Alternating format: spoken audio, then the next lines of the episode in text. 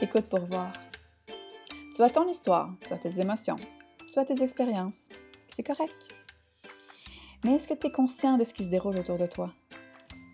Prends-tu le temps d'observer sans jugement ton environnement et ce qui l'habite? Écoute pour voir. Prends le temps d'écouter.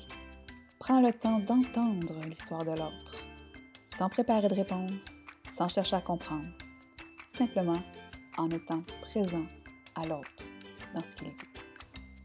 Qu'est-ce que tu entends? Qu'est-ce qui capte ton attention? Un mot, une phrase, un son, une émotion? Laisse l'histoire de l'autre faire écho en toi. Laisse-la te remplir d'émotions, de questionnements et de réflexions. Permets-toi, oui, permets-toi d'apprendre sur toi par l'expérience de l'autre. Car ton histoire et tes émotions sont bien, mais ils te limitent. Ils te limitent à tes croyances. Tu te fermes comme une huître sur un monde de possibilités.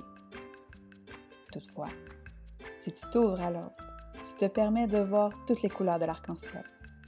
Tu te permets de voir la forêt devant toi et pas seulement l'arbre collé sur ton nez. Écoute pour voir. Écoute pour apprendre. Écoute pour grandir. Écoute pour t'ouvrir. Écoute pour créer. Quelle connexion ton cerveau fait? Vois-tu les liens entre ce que tu vis et ce que l'autre vit? Es-tu capable de transposer les solutions pour toi?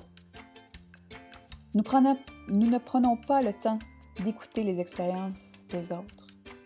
Et après, on se fâche de s'enfarger dans les fleurs du tapis. On se contracte, on se ferme. On ne voit plus les ressources disponibles autour de soi. On a l'impression de tourner en rond. Pourtant, tout peut devenir tellement plus clair, plus clair pardon, en écoutant l'autre.